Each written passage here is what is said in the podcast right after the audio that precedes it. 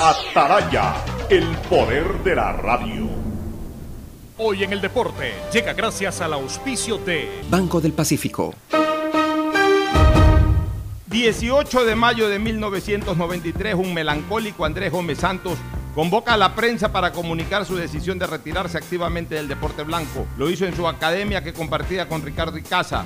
En aquellos momentos dramáticos, más de una lágrima brotó de los ojos de aquel que tan solo tres años atrás se había convertido en rey de Francia ganando Roland Garros. Posteriormente Andrés volvió a jugar Copa Davis, pero nunca más lo hizo a título individual. En la triste despedida lo acompañaron el propio Ricardo y el presidente de la federación Mario Canesa. El gigante del tenis ecuatoriano decía adiós en medio de tanta gloria. ¿Tuviste algún imprevisto y necesitas efectivo? Con tu tarjeta de crédito Pacificard, realiza avances de efectivo desde tu cajero automático más cercano o solicítalo vía web desde Banca Virtual Intermático y difiérelo hasta 36 meses con intereses. Conoce más ingresando a www.bancodelpacifico.com. Pacificard, historias que vivir. Banco del Pacífico. El siguiente es un espacio contratado. Radio Atalaya no se solidariza necesariamente con las opiniones aquí vertidas. El siguiente en Radio Atalaya es un programa de opinión, categoría O, apto para todo público. La hora del pocho. La hora del pocho se viene con todo en Radio Atalaya. La hora del pocho. La hora del pocho. Alfonso el Pocho Car y su equipo traen para ustedes la opinión política, la opinión deportiva, más premios, sorpresas, regalos para sus oyentes. La hora del pocho. Aquí en Radio Atalaya. Cada día más líderes. Buenos días, este programa es auspiciado por Aceites y lubricantes Gulf, el aceite de mayor tecnología en el mercado. Cuando eres claro, tú y tu mamá pueden mucho más. Aprovecha ya y contrata a un precio súper especial tu Triple Play, el paquete de servicios para el hogar con internet de doble velocidad. Con claro, siempre más. Universidad Católica Santiago de Guayaquil y su plan de educación a distancia formando siempre líderes. Empieza el año al día con los prediales, fácil, rápido y sin salir de casa con la banca virtual Intermático del Banco del Pacífico. Difiérelo a 12 meses con intereses usando tu tarjeta de crédito Pacificar. Banco del Pacífico innovando desde 1972. Seguro Sucre, tu lugar seguro con sus nuevos planes. Rueda seguro para tu carro, vive seguro para tu casa, mi pyme seguro para tu emprendimiento, seguro agrícola para tu producción en el campo y futuro seguro para velar por el futuro de tu familia. El impulso que tu MIPYME necesita es presentado por la Corporación Financiera Nacional. Tendencias 2021, una feria virtual con expositores nacionales e internacionales que hablarán de temas relacionados a las micro, pequeñas y medianas empresas. Además encontrarás stands de emprendedores ecuatorianos. Podrás vivir esta experiencia el 12 y 13 de mayo, donde estés y sin costo. Inscríbete ahora en www.tendencias2021cfn.com. CFN, compromiso con el desarrollo. Sembramos futuro, el gobierno de todos.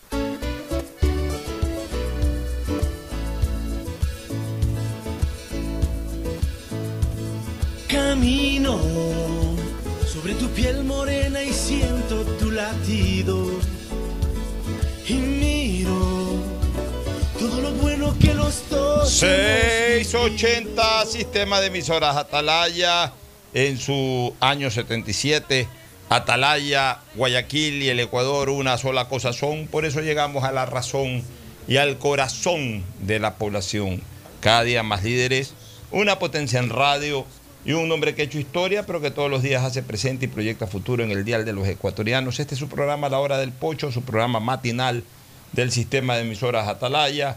Y como buena parte de la semana nos acompañan eh, nuestros contertulios, Fernando Edmundo Flores Marín Ferfloma, nuestro compañero de todos los días, Gustavo González Cabal, el cabalmente peligroso, que suele hacerlo eh, los lunes, miércoles y viernes, ayer no pudo estar, hoy nos va a acompañar, también va a estar el jueves, va a estar eh, toda, toda esta semana. Y Cristina Yasmín Harp Andrade, que ya desde ayer se incorporó de manera continua aquí en la hora del pocho. Así que el saludo de los tres, primero con Fernando Edmundo Flores Marín Ferfloma para que salude al país. Fernando, buenos días. Eh, buenos días con todos, buenos días Pocho, buenos días Gustavo, Cristina, querida Cristina, un abrazo grande, buenos días. Estamos con panel completo hoy día, ojalá que todos los días pueda mantenerse el panel así para cruzar ideas, conversar y dar nuestras opiniones sobre el acontecer político acá en, Bueno, en el, la hora jueves, del Pocho. el jueves ustedes me van a tomar la posta, jueves y viernes no voy a estar. De- Después hablaremos de por qué no voy a estar, pero no voy a estar jueves y viernes. Así que ahora el saludo de Gustavo González Cabal, el Cabal 20 peligroso. Gustavo, buenos días. Buenos días, Cristina, qué gusto verte. Buenos días, Fernando, Alfonso, un abrazo. Distinguida audiencia del sistema de emisoras Atalaya, buenos días. Perfecto, Cristina, tu saludo desde Carolina del Norte.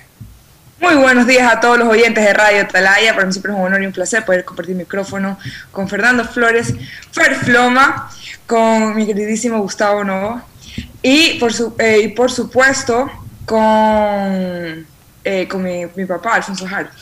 Ahí se me fue un ratito el nombre, porque eh, le dije Gustavo Novoa porque leí Laura Novoa, pero le pido disculpas, como que ahí se me... ¿En serio sale Laura Novoa, no es cierto? Sale- sí, entonces por eso, me- como iba a decir Gustavo y no- salió Novoa, me, hasta, hasta me... Eso sí es raro, ¿no? Pero no sé Bueno, por qué no vamos a normalmente arreglarlo en esto. siempre, ha salido, siempre ha salido Gustavo González, pero ahora está Laura Novoa, es verdad. Sí, entonces Para, para que me... veas quién manda en esta Ah, casa. Fernando. Ah, Para que vean quién manda Ah, en esta casa, que ya no puedo tener ni, ni mi nombre allí. Has desayunado jugo de mandarina hoy día, qué sabroso. Así es, señor. Bueno, se me cruzaron ahí un poco los, tanto- los, y ca- tanto- los cla- y- y- cables, así que disculpe Gustavo. tanto- y bueno, tanto- Alfonso Jal. Bueno, tanto es que se, se, se mareó Cristina al ver otro nombre ahí que hasta terminó olvidándose de mi nombre también. Sí, le pido disculpas. Bueno. Ah, pero bueno. Vamos a la parte política. Por suerte estoy primero en la pantalla, entonces me nombró a mí primero. Sí, así veo. Este, vamos, vamos de lleno a los temas políticos. Antes de, de entrar a todo este, eh, a todo este eh, escenario realmente conflictivo en este momento de la relación ejecutivo-legislativo y de algunas organizaciones políticas que llegaron juntas al poder y que hoy se están divorciando. Eh, analizar otro tema que fue motivo de bastante opinión durante el fin de semana. Un eh, momento realmente tenebroso del que ha sido protagonista el defensor del pueblo y también un ex ministro de Estado reciente, el, el ministro, este ministro de apellido Falconi, que si no me Díaz. equivoco, perdón, Ministro de pocos días. ministro de pocos días de apellido Falconi, que si no me equivoco fue el que reemplazó al ministro Ceballos antes del ministro Salinas. Es decir, Correcto. no, mm, hace un mes y pico lo nombraron y por ahí mismo también salió. Un escándalo ahí en donde ha estado de por medio una señorita o señora. La verdad es que no sé cuál es el estatus civil de ella, en todo caso una mujer. Este, ha estado de por medio, en donde se ha hablado de agresiones, en donde se señala pues de exceso de tragos, que, no, no- no debe de darse jamás eh, en, en relación a funcionarios públicos, uno en funciones como el defensor del pueblo, todavía con ese título y ese cargo, defensor del pueblo, y otro recientemente salido, que de todas maneras siempre hay que cuidar la imagen, cuando se ha estado hay que cuidar más que nunca la imagen, o cuando se está. Pero además con un agravante, con un agravante de que ha sido en toque de queda, es decir, un- el sábado, en donde se supone que no hay motivo para ningún tipo de reunión social. No se puede salir. No es cuestión de que hubieron, eh, o hubo, perdón, hubo tres o cuatro personas ahí reunidas, est- est- estos dos funcionarios más la señora o la mujer que estaba ahí, y quizás un cuarto o quinto. No. No es cuestión de que eh, no, no estuvieron en una fiesta eh, en el marco de una aglutinación de mucha gente. No, no. Eso podría explicarse este fin de semana que viene, que no hay toque de queda. Pero el fin de semana pasado fue toque de queda. O sea, no se puede salir, no se puede ir a otra casa, no se puede ir a la casa del vecino. No debería irse a la casa del vecino, aunque se viva en el mismo edificio o en la misma urbanización. ¿Pero ¿Esto qué día fue? Fue el día jueves. No, no, esto fue de lo que se conoce fue... eh, eh, Domingo, y- ¿no? Ya, y si, No. y si fue el No, es jueves... que pregunto, pregunto porque veo una, una comunicación, una denuncia de Fernando Villavicencio, que acusa al defensor del pueblo de hacer uso indebido de bienes públicos el uso del vehículo, eh, y el, el- imagino que también en la utilización de- del chofer asignado para su cargo. Y le ha pedido, eh, eh, por eso es mi pregunta, ¿cuándo fue? Porque supuestamente el día viernes Fernando Villavicencio envió una comunicación a la Defensoría del Pueblo pidiendo que le den todos los datos relacionados, no creo que haya sido el sábado, todos los datos relacionados con el vehículo que está a nombre de, en- al cargo del defensor del pueblo, el chofer, las horas laborales, etcétera. O sea, ha pedido una serie de Sí, detalles. la Fernando, Defensoría, a ver. pues, y le han contestado que no lo pueden atender porque están en ni sé qué asunto y que regrese y que la presente el lunes. Ya, pero a ver, también hay que manejar algunas cosas. Ya, que, Entonces- ya que tocas ese tema, yo, yo voy a decir, yo digo lo que pienso siempre.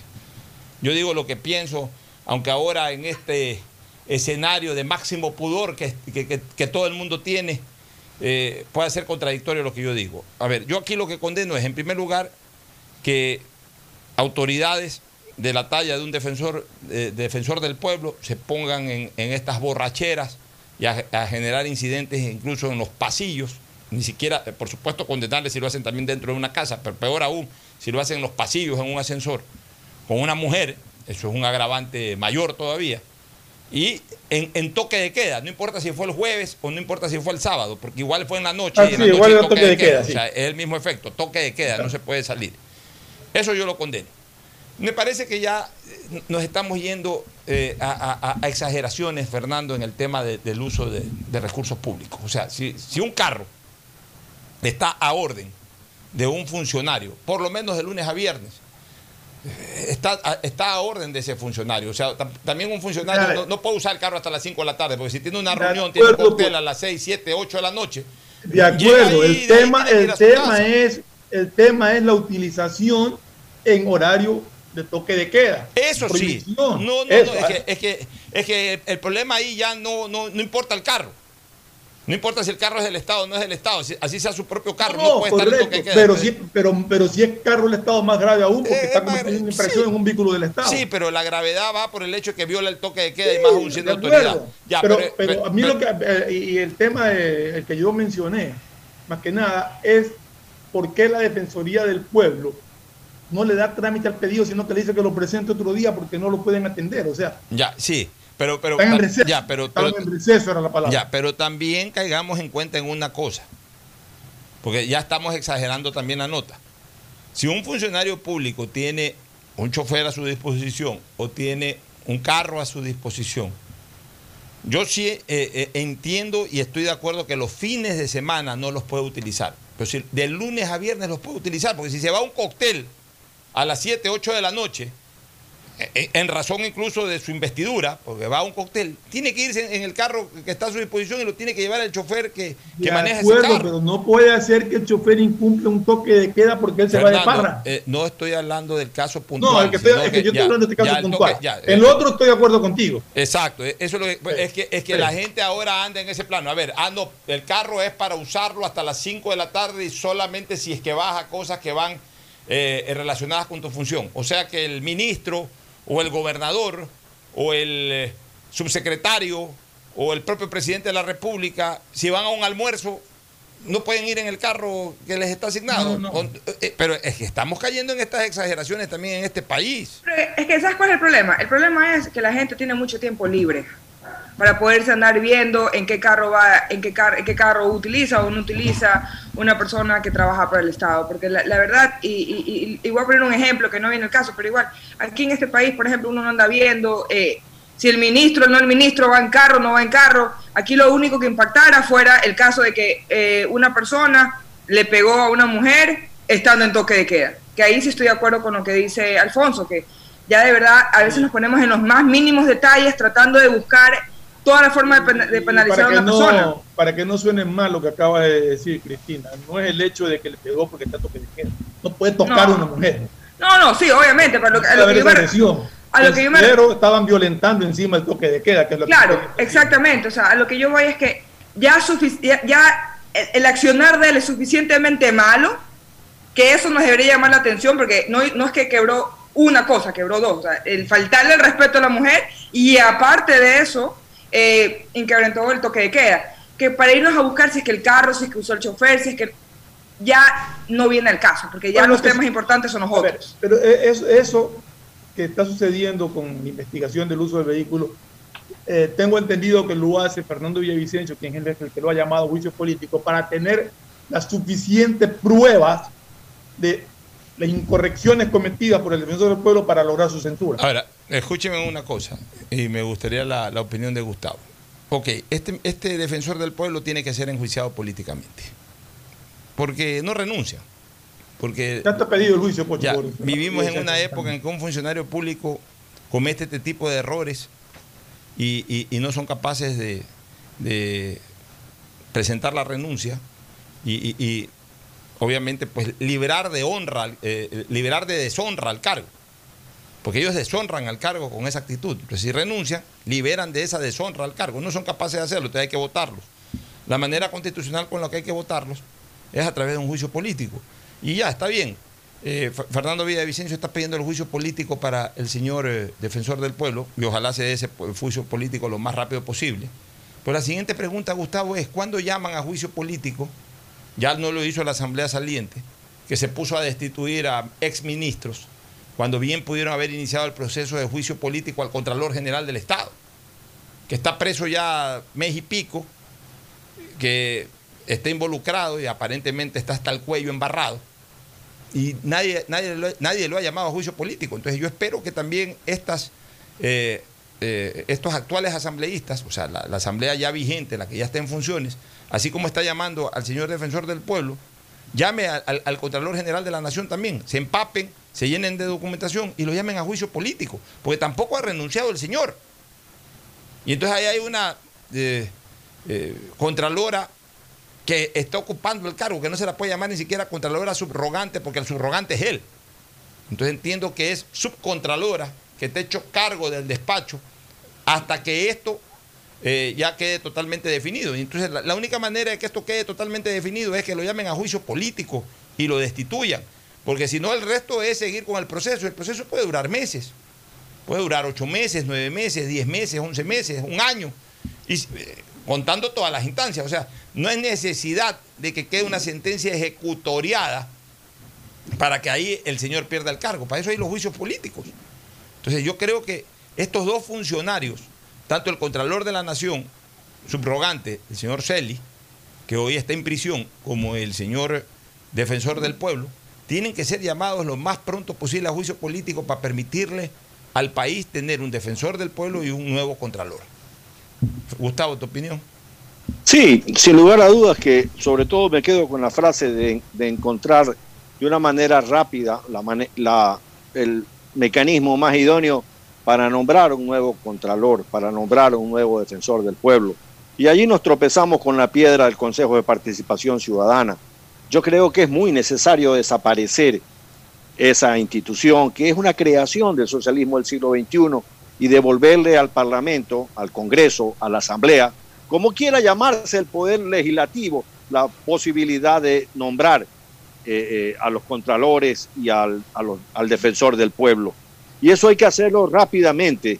Eh, yo observo con preocupación, estimados amigos, que el hoy de la política nos arroja más incertidumbres que certezas. Y eso no está bien. Y creo que eso lo tendremos que analizar un poco más adelante, Alfonso. Bueno, nos vamos a una pausa, ¿les parece? Para entrar eh, luego de la misma al análisis político. Ya volvemos. Siguiente es un espacio publicitario apto para todo público. Como microempresario mi meta es llegar más lejos. Por eso cuando escuché lo del acuerdo entre el Banco Mundial y la CFN para traer fondos y convertirlos en créditos productivos, enseguida llamé a mi banco para preguntar por esos créditos a largo plazo que las MIPIMES podremos solicitar. Una banca de desarrollo como la CFN es lo que las MIPIMES ahora más necesitamos. Se nota que la Corporación Financiera Nacional tiene un compromiso con el desarrollo. Sembramos futuro, el gobierno de todos. Si eres de los que ama estar en casa, Pues con Banca Virtual Intermático puedes pagar tus impuestos prediales desde el lugar que más te guste de ella, cómodamente, sin tener que salir de casa. Difiere el pago de tus impuestos prediales a 12 meses con intereses usando tu tarjeta Pacificar. ¿Qué esperas para pagarlos? Banco del Pacífico, innovando desde 1972. EMAPAC informa que están habilitados los canales de atención virtual 113 para celulares, WhatsApp 098-747-2917 y línea directa 1-800-003-003, donde la comunidad podrá reportar novedades durante el proceso constructivo de las obras de alcantarillado sanitario que se ejecutan en Valle de la Flor, Paraíso de la Flor, Ciudadela Rotaria y Norte de Inmaconza. Desde la Alcaldía de Guayaquil, Yemapac, trabajamos para mejorar la calidad de vida de todos los guayaquileños. Inicia tus aventuras en familia, sin preocupaciones, y convierte tu vehículo en el protagonista de recuerdos y momentos inolvidables. Te ofrecemos Rueda Seguro, pensando en tu bienestar y en el de toda tu familia. Seguro vehicular al alcance de todos. Llámanos al 1-800 Sucre conmigo, 782732 o contacta con tu broker de confianza. Seguro Sucre, tu lugar seguro. Detrás de cada profesional hay una gran historia. Aprende, experimenta y crea la tuya. Estudia a distancia en la Universidad Católica Santiago de Guayaquil. Contamos con las carreras de marketing, administración de empresa, emprendimiento e innovación social, turismo, contabilidad y auditoría, trabajo social y derecho. Sistema de Educación a Distancia de la Universidad Católica Santiago de Guayaquil, formando líderes siempre. ¿Tuviste algún imprevisto y necesitas efectivo? Con tu tarjeta de crédito Pacificard, realiza avances de efectivo desde tu cajero automático más cercano o solicítalo vía web desde Banca Virtual Intermático y difiérelo hasta 36 meses con intereses. Conoce más ingresando a www.bancodelpacifico.com. Pacificard, historias que vivir. Banco del Pacífico.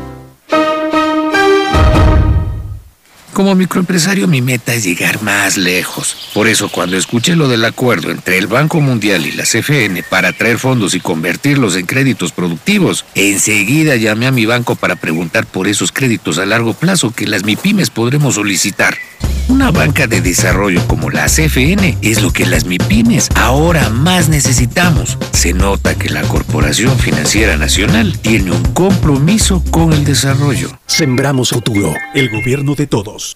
Hay sonidos que es mejor nunca tener que escuchar. Porque cada motor es diferente. Desde hace 104 años, lubricantes Gulf mantiene la más alta tecnología y calidad en línea de aceites para motores a diésel y gasolina. Está hecho con una fórmula especial para dar excelente protección a todo tipo de motores, evitando el desgaste prematuro de pistones, anillos y árbol de levas, ayudando a mantener limpio el motor y libre de depósitos que se forman por las altas o bajas temperaturas. Dele a su motor lo que se merece. Lubricantes Gulf, la más alta tecnología en lubricación. 104 años preservando la vida de su motor. Lubricantes Gulf. Gulf es más lubricante.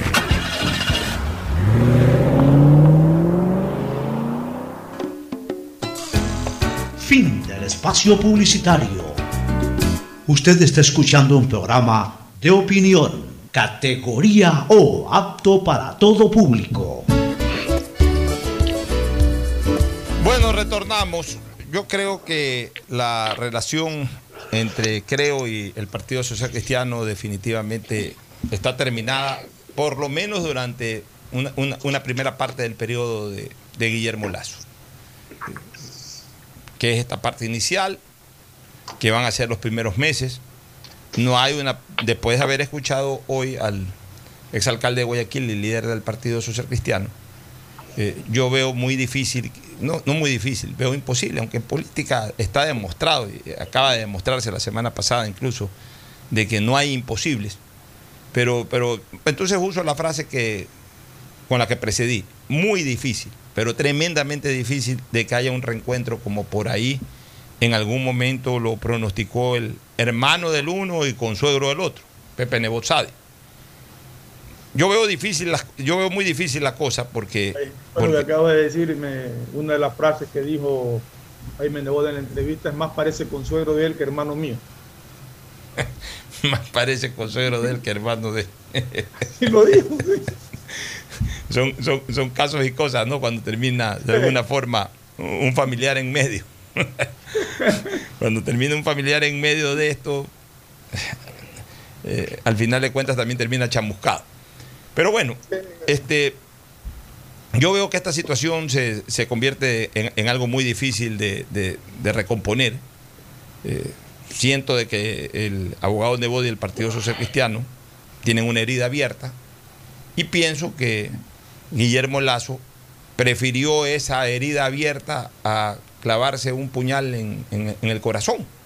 Él mismo clavarse un puñal en el corazón, porque, porque realmente eh, la situación iba a ser muy difícil para él si es que finalmente se daba la famosa alianza con UNES.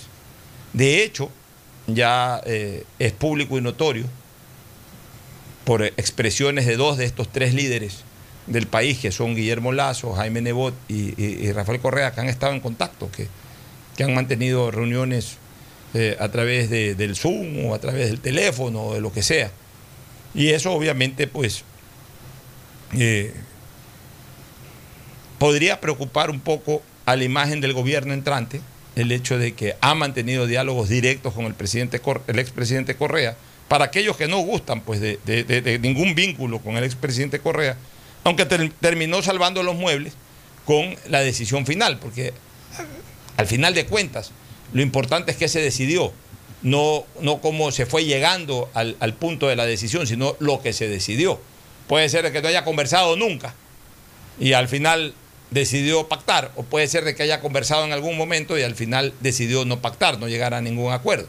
Entonces, al final de cuentas, insisto, lo que interesan son los resultados. Pero el resultado de todo esto es de que el Partido Social Cristiano queda totalmente abierto del ejercicio del gobierno y además queda con un profundo resentimiento, aunque hay que rescatar las cosas positivas de, de- este tipo de entrevistas. Y, y en eso ha sido muy claro Jaime Nebot y muy propio de él, que es un personaje eh, comprometido con la nación, comprometido con la población. Eso, eso sí no está en tela de duda. Puede pensar una cosa y puede ser que un sector de la opinión pública esté en desacuerdo, pero nadie le puede discutir a, a Nebot de que es un hombre comprometido con los intereses nacionales. Eh, ha, ha señalado pues que indistintamente de la ruptura que hay en este momento desde el punto de vista político entre el Partido Social Cristiano y el movimiento Creo, los proyectos de leyes que empuje Creo, que vayan en la línea de lo que se propuso en campaña y que fueron compartidos por el Partido Social Cristiano, van a recibir el apoyo legislativo del PCC. Y eso es una buena noticia.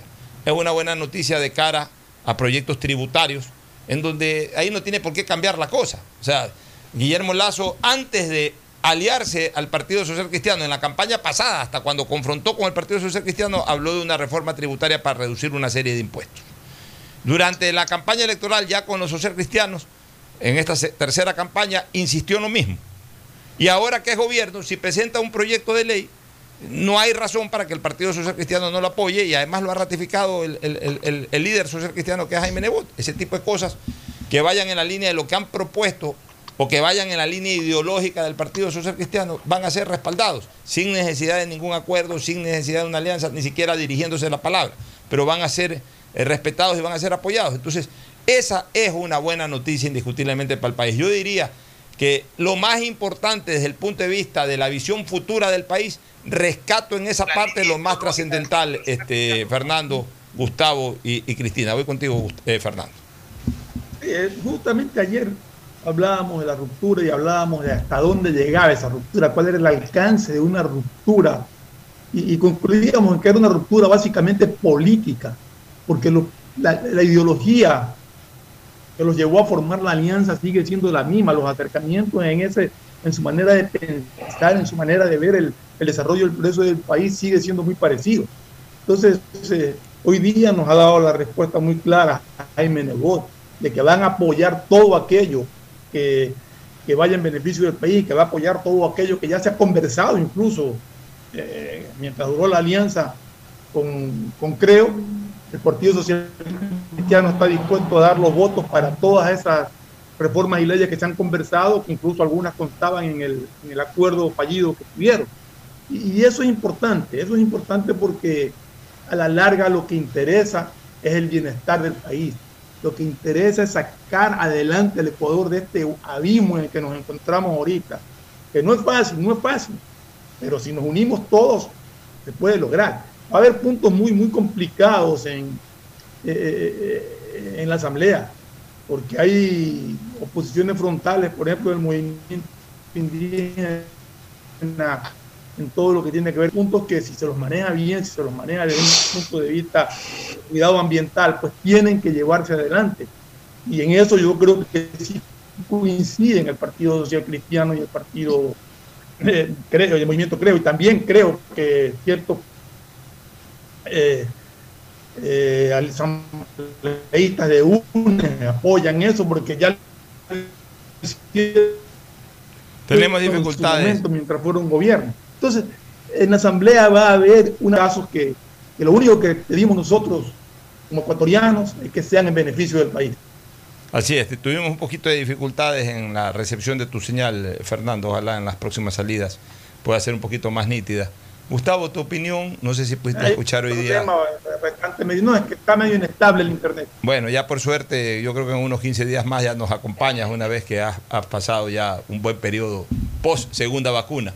Gustavo, este, tu opinión, no sé si pudiste escuchar a, ¿cómo es que se llama? La- al ex alcalde de Guayaquil, al líder social cristiano Jaime Nebot, y eh, un análisis de todo esto que ha pasado en, en estas últimas horas, este, Gustavo. Encantado. Yo debo de empezar que todos estos días que he observado este, este drama, que a veces parece un culebrón venezolano, eh, he acordado mucho de un tango que escribió y que cantaba Eladia Blasquez. Se decía algo así como, contame una historia que sepa verdad. Frename este absurdo girar en la noria moliendo una cosa que llaman verdad. El miércoles pasado nosotros analizábamos aquí en tu programa, en este nuestro programa, sobre la posibilidad de un pacto en las condiciones que estaban sonando.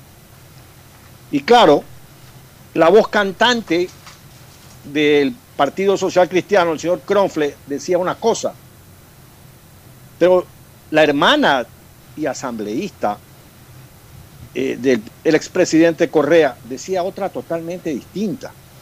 Lo mismo la señora Cabezas del, de Rafael Correa, del partido de ellos, sostenía el establecimiento de una comisión de la verdad. Recordemos, porque no hay que olvidar los temas, que esto pues arranca desde hace unos 15 días atrás con una declaración de un asambleísta del partido Creo, de Francisco Jiménez, en la que deja entrever una serie de cosas que luego como que son reculadas y, y- puestas por allí. Pero esto ocasionó, y yo soy uno de los que creo que un pacto que hubiera enfrentado al presidente Lazo con sus votantes, porque el presidente Lazo obtuvo 19% en la primera vuelta. Eso le dio su alianza con el Partido Social Cristiano. Y el resto que alcanzó y que llega al 54 y todo esto, que tiene que ver con la revolución del núcleo duro de su campaña, que tiene que ver con el acercamiento a la juventud, rejuvenecer el discurso. Y, él mismo, más allá de los zapatos rojos y el TikTok, que yo particularmente creo que uno puede ganar una elección y hay que hacer esas cosas, pero no soy muy, muy devoto de, de pensar que por allí, allí radicaba el triunfo de, de Guillermo Lazo. No, porque Guillermo Lazo votó una población esperanzada en un cambio, en un cambio esperanzador, en un nuevo modelo económico de libertad, de tolerancia, un gobierno que escucha a los ecuatorianos y que esté alejado de estos 14 años de gobierno. Así fue. A esos votantes se debía, se debe Guillermo Lazo. Pero creo que más allá de sentarse a conversar, que hay que conversar con todo el mundo, yo no dudo, lo hemos dicho desde el miércoles pasado en este programa.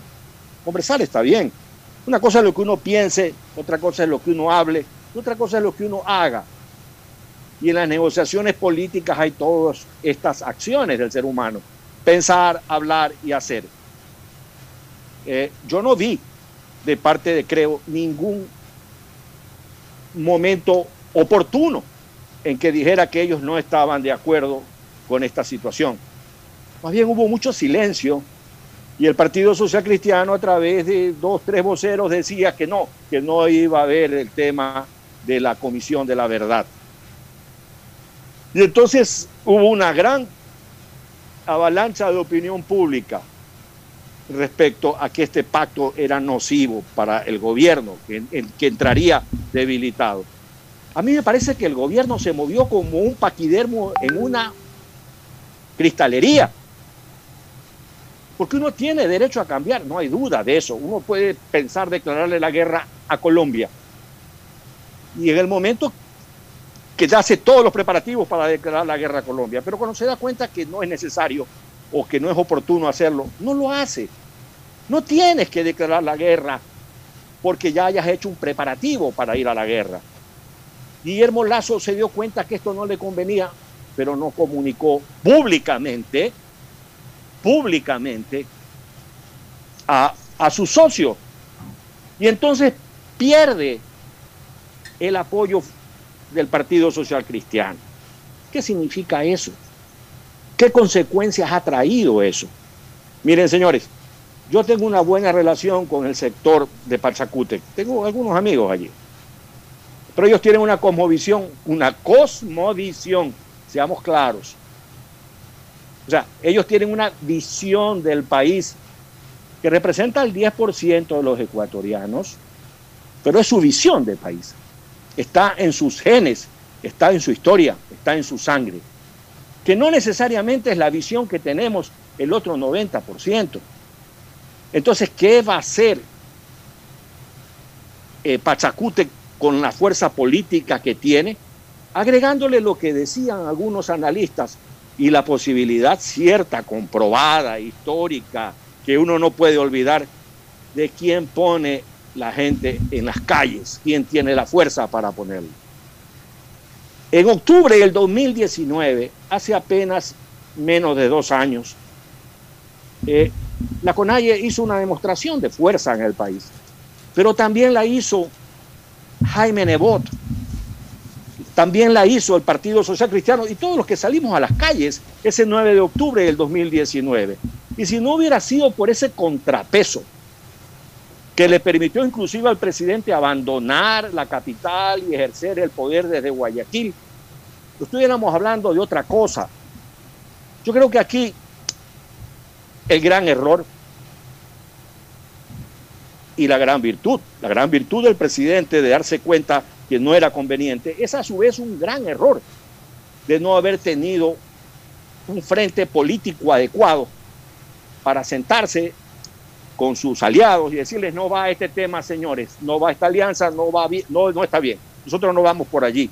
Busquemos otra posibilidad, exploremos otras posibilidades. Y sucede que se fueron a desayunar, que las cosas eran distintas el momento de las votaciones. Porque algo, nosotros ya sabíamos que las cosas no estaban bien. Sabíamos que iba a haber sorpresas.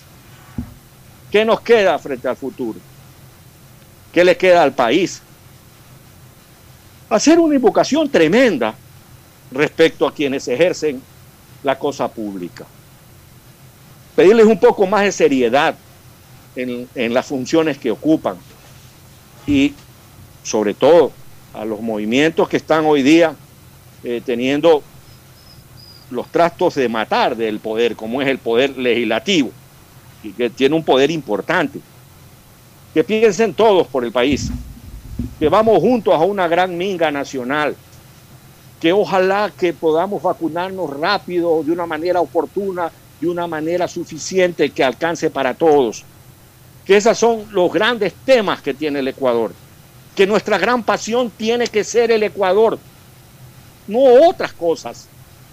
Y ojalá que Nebot y el Partido Social Cristiano logren curarse las heridas que son, que son reales, y logren empujar la carreta más allá de la declaración con la que siempre ellos han sostenido que apoyarán todo lo bueno para el país, estarán todo en contra de todo lo que sea, sea en contra.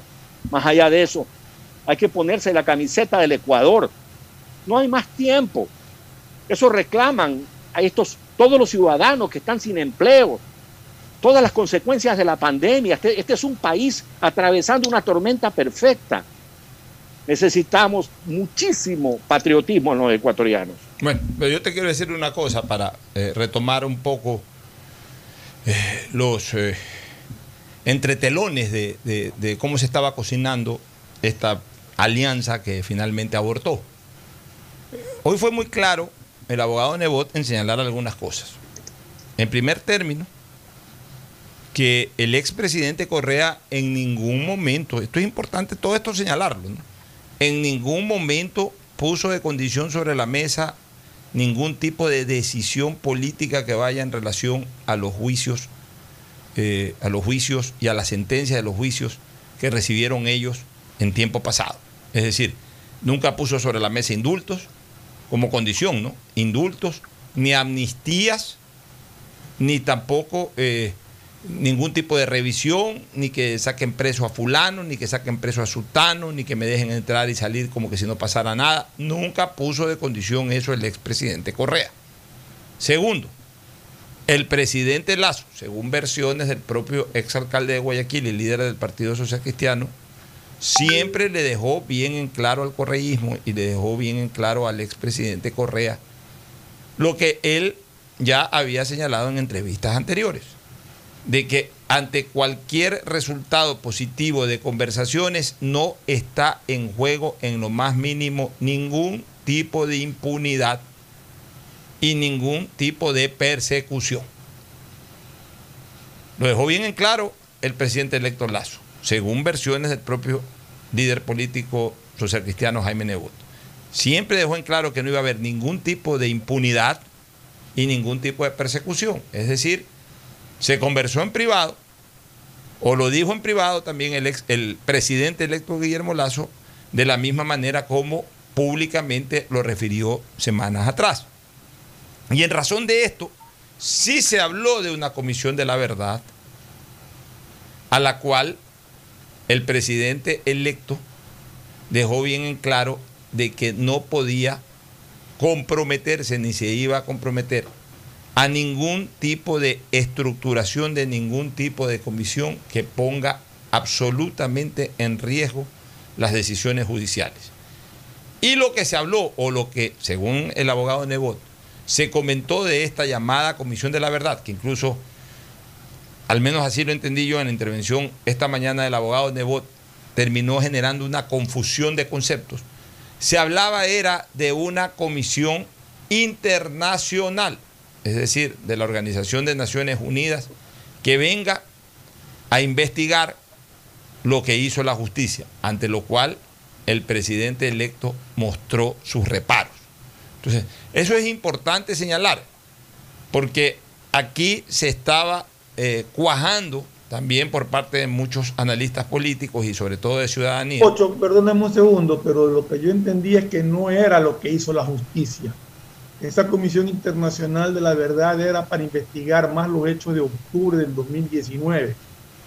Eso es, si no me equivoco y si no entendí mal, eso fue lo que, al menos eso fue lo que yo entendí, no lo que hizo la justicia en estos casos de, de la sentencia ya ejecutoriada. No, yo, yo, entendí que más porque, porque lo, el tema, puede revisar la, la, la, intervención. Porque el tema, el tema de lo, ya, pero el tema de lo de octubre del 2019 como que no, no tenía vela en el entierro ninguno de los tres, ¿no? Entonces yo creo que más bien era, era por el tema este de la comisión de las organizaciones Entonces a revisar bien porque me parece que no, que no se tocó ese tema. Revísalo, porque yo más bien lo, sí. lo, lo, al menos lo interpreté así. Mm. Lo cual fue, eh, eh, eh, fue rechazado muy cortésmente, como lo dice el propio alcalde Nebot, fue rechazado por el presidente electo. Pero también es justo decirlo que no fue una condición sin ecuanón que puso el expresidente Correa. Y que en ningún caso, ni de, ninguna parte, se puso en, en, la mesa temas relacionados con amnistías, con indultos y cosas por el estilo. Eso lo, lo dejó bien en claro hoy el exalcalde Nebot. Y también dijo una cosa el exalcalde Nebot, que lo dijo el expresidente Correa en ese diálogo, que sí hubo también un acercamiento de Pachacutic con el correísmo. Ojo con esto, ojo con esto. Según el expresidente Correa, que Pachacútec le había dicho o le había puesto, no como condición, porque eso no es como condición, sino como, como, como ingrediente del diálogo, que en un año se caía el gobierno de Lazo y que podía haber salidas para el, el, eh, los problemas que tiene el correísmo. Eso lo dijo en el diálogo con ellos, lo dijo el expresidente Correa. Ahora tendrá que haber una respuesta de Pachacute, desmintiendo a Correa. Ojo, Correa dijo que Pachacute le dijo eso. O sea, en este caso, Nebot fue testigo eh, y, y- y escuchó lo que Correa le dijo a ellos, no lo que Pachacuti le dijo a Correa. Correa dijo que Pachacuti les dijo eso. Ahora tendrá Pachacuti que aclarar eso también. Eso de que en un año se cae el gobierno del presidente que todavía no termina de entrar. Entonces, esa es una cosa que también Pachacuti tiene que aclarar, sobre todo porque ahora Pachacuti está presidiendo la asamblea. Entonces es un tema que no puede pasar eh, eh, irrelevantemente.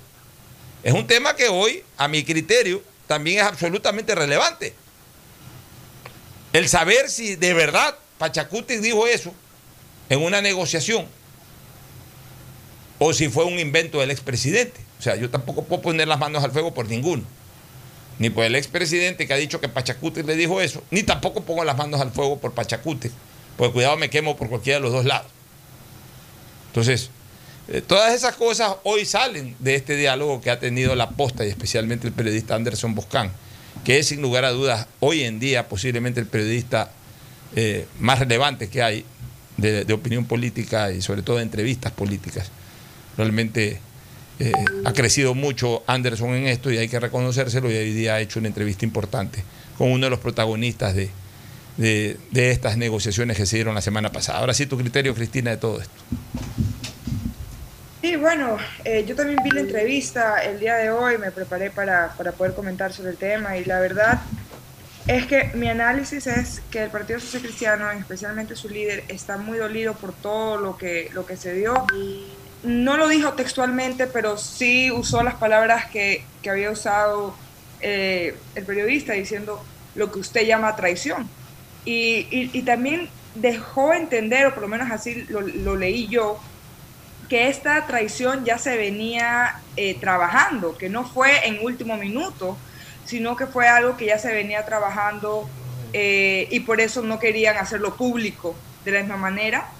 Eh, también es verdad, y, yo vi la, entrevista y me gustó que por más de que se haya sentido traicionado, de que haya sentido que no se le jugó de manera limpia, él también dejó muy claro que la razón por la cual Lazo en primer lugar se había sentado a la mesa a conversar fue por el bienestar de los ecuatorianos. O sea, no lo hizo, en esta entrevista no lo hizo para acabar con la reputación del, del- del- del presidente de la República, sino que fue de una manera más de explicarle a la ciudadanía por qué se hizo lo que se hizo y eh, que quede claro de que él no es que quiso pactar con el correísmo, sino más bien fue por parte del presidente que quiso unir a todos, ya que la posición de izquierda democrática de Pachacutic fue una posición, eh, en pocas palabras, de niños malcriados.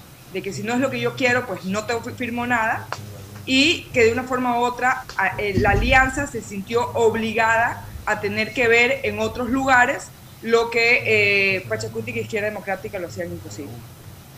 Bueno, eh, es la interpretación que tú le has dado. Ahora, es importante te- también señalar una cosa, y es verdad, Pachacuti y Izquierda Democrática, eh, hasta el día miércoles, cuando pensaban que era imposible una alianza entre el, el- el- el entonces bloque de gobierno con eh, el movimiento correísta, e- ellos sabían de que por uno o por otro lado los iban a buscar, y ellos estaban en conversaciones con los dos.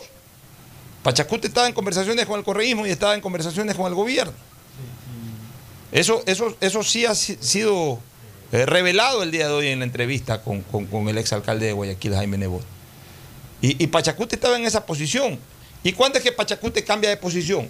Cuando se da cuenta de que comienza a cocinarse ya el acuerdo entre el correísmo y el entonces bloque de gobierno y que iban a sobrar los votos para elegir a todas las dignidades y que iban a quedar totalmente afuera de toda opción de poder, tanto Pachacute como Izquierda Democrática. Y ahí es cuando el señor Salvador Quispe, recuerden que nosotros aquí recogimos eso, ahí es cuando el señor Salvador Quispe dice, hey, pongo a consideración mi nombre para, para, para eh, o pongo a disposición, dijo, pongo a disposición mi nombre para efectos de, de- de- de- sacarlo de la carrera por la presidencia de la Asamblea. y- Renuncia a su candidatura. Claro, renunciar a su candidatura y que se manejen otras opciones, no necesariamente Pachacute, cuando se vieron asustados, cuando se dieron cuenta de que, de que definitivamente se iban a quedar sin pan y pedazo. Entonces, también es verdad eso, Pachacuti y la izquierda democrática, eh, de alguna u otra manera sí obligaron con su actitud a un acercamiento del bloque de gobierno con el bloque correísta. Pero, pero a, mí me dejan muy tranquilo algunas cosas. Me deja tranquilo, por ejemplo, de que en, en las conversaciones esas que hubo, nunca estuvo, de juego, nunca estuvo en juego la intromisión en la justicia. Y eso es una noticia positiva. Nunca estuvo en juego. Lo ha dejado bien en claro, Nebo. Bueno, Y, y nunca estuvo- acá- a- un punto de aclaración ahí, por ¿Cuál? Eh, en la conversación entre Pachacuti y Yunes, según declaraciones de Salvador Quispe, sí entró en juego eso y se habló de la liberación de Jorge Glass, según la denuncia de, de- de Salvador Quispe en una entrevista. Ya, pero también, Dijo que había tocado ese tema. pero también entonces, y no lo ha dicho Correa, lo ha dicho hoy día Nebot, pero que sí Correa se lo dijo a ellos, de que Pachacute ofreció tumbarlo en un Sí, año a, a- a- correcto, sí, sí. a- Guillermo Lazo. Esa es la conversación que tuvieron entre, entre Pachacuti y Ah, Yunes, que a nosotros no nos conta nada, ¿no? A nosotros no nos consta nada. Allá de lo que, de lo que oímos. Ya, pero, pero a ver, aquí estamos hablando de- de- de- de una revelación que está haciendo Jaime Nebot, del diálogo con Correa. Correcto. En donde ha estado presente él participando del diálogo y también el presidente electo. Nunca se ha puesto en juego ningún tipo de acción eh, No. eh, No, no, en ese de- lado de no. Estoy la de justicia. la- supuesta conversación entre Pachacuti y Yunes, no de la de acá. Ya, entonces, eh, esa es una buena noticia. Esa es una buena noticia porque quiere decir que se hicieron, eh, que el diálogo fue serio, que el diálogo no fue un diálogo eh, en torno a, a- a buscar cosas negativas para el desarrollo del país. Entonces, tampoco hay que sentirse avergonzado del diálogo que hubo o de los acercamientos que hubo. Y eso también es, porque a ver, porque los estadistas tienen que gobernar con cerebro, no con el hígado. El hígado está bien para los odiadores, el hígado está bien para los que no quieren ver al correísmo ni en pintura. Está bien, es verdad, los que votaron por Lazo votaron por, para que no llegue Correa. Pero hoy ya Lazo como presidente electo tiene que tener un panorama mucho más abierto, porque necesita votos para, en la Asamblea para, para sacar adelante proyectos de ley. Y bueno, conversó, conversó sin traicionar, eso es importante, con- conversó sin traicionar lo medular, lo de fondo. Eso es lo más importante. En ningún momento conversó y a cuenta de esos 48, 49 votos daba lo que sea. No, es más, también fue muy claro el abogado de Nebot, ahora que lo recuerdo. Ni siquiera se transó ahí cargos públicos o cogobierno. Es decir, fue muy claro en decir de que esa conversación no comprometía el ceder espacios de, go- de gobierno, de gobierno al movimiento UNES. Ahora, el resentimiento va por el lado de que eh, el Partido Social Cristiano se considera traicionado. Hay una cosa que sí es importante dejar en claro. El presidente de la República, al final de cuentas, tiene la última palabra siempre. Y es lo que yo siempre he señalado aquí y he explicado, porque ese fue un, e- ese fue, el, el- ese fue el aprendizaje, entre otras cosas, que me dio León Febres Cordero, yo siempre lo refiero, de, lo que es el concepto de la soledad del poder. Yo, yo tenía un criterio, yo, yo siempre he escuchado esto de la soledad del poder, siempre, siempre he escuchado esto de la soledad del poder. Y yo siempre pensaba que esto de la soledad del poder es lo que le puede estar pasando ahorita a, a Lenín Moreno, que ya nadie lo llama, que seguramente llama por teléfono y ya ni siquiera le contestan. Yo, yo pensaba que esa era la soledad del poder, o sea, que te quedabas solo, en el poder todavía, pero solo, porque ya nadie te para bola, ya te estás yendo. Y una vez le dije a Febres Cordero, le dije, oiga, presidente Febres Cordero, esto es la soledad del poder, que es que porque ya no los llaman, porque no suena el celular. En esa época no había celular, no suena el teléfono. Ya usted va por un lado y nadie le para bola, porque ya se va del cargo. No, me dice, ¿quién te dice que esa es la soledad del poder? Eso, suena, pues la frase soledad del poder suena como que uno se queda solo en el poder. No. Me dice, la soledad del poder es el momento cumbre para tomar decisiones políticas importantes en donde después de haber escuchado a todos, tomas la decisión solamente tú y nadie más que tú. Y no responsabilizas a nadie de tu decisión, sino a tu conciencia. Eso se llama la soledad del poder. Y eso es lo que ejerció Lazo. Su primer ejercicio de esa soledad del poder fue esa. Al final, sobre el cierre del partido, como se dice deportivamente hablando, tomó la decisión de no dar los votos para UNES, no dar los votos para el Partido Social Cristiano y recomponer a su criterio la mayoría legislativa. Sopesó entre lo uno y lo otro, entre eh, las críticas que pudiera recibir, más los espacios de gobernabilidad que pudiera tener, los riesgos políticos negativos y eh, por, por renunciar a, a- una opción y los riesgos políticos también, también negativos incluso, por asumir eh, eh, otros espacios de, de- de- de alianza. Entonces, eso es lo que hizo finalmente Guillermo Lazo. Ejercer, su primer ejercicio de soledad del poder fue precisamente lo que ocurrió el viernes pasado, aún sin estar en el poder. Pero como yo siempre he dicho, el presidente entrante, desde que gana la elección, ya está en el poder. Y eso fue lo que pasó. Y tomó la decisión. Y el tiempo dirá si se equivocó o no se equivocó. Pero fue su decisión. Y cuando hay la decisión de un presidente, no hay traición. Cuando hay la decisión de un presidente, es simplemente la decisión de un presidente, que se la juega para un lado o para otro, pues se la juega como tiene que jugársela. Y como es lo que, y como es lo que realmente no ha hecho, por ejemplo, el presidente Lenín Moreno. En muchas ocasiones no se la ha jugado. Y no ha tomado decisiones. Ahí yo discrepo un poco contigo porque yo creo que la traición no, se, no viene en el cambio de parecer eh, o cómo votaron, sino de que no se lo haya dicho anteriormente y que haya sido una sorpresa para el Partido Social Cristiano ya estando en la votación. Yo creo que ahí es cuando el, Partido Social Cristiano se siente traicionado, más no el hecho de que una persona cambia de, forma de pensar. Y lo que estaba diciendo eh, en la entrevista fue de que él como ser humano, o sea, eh, el presidente electo como ser humano puede cambiar su forma de pensar en cualquier momento, pero como político, cuando uno da su palabra, da su palabra.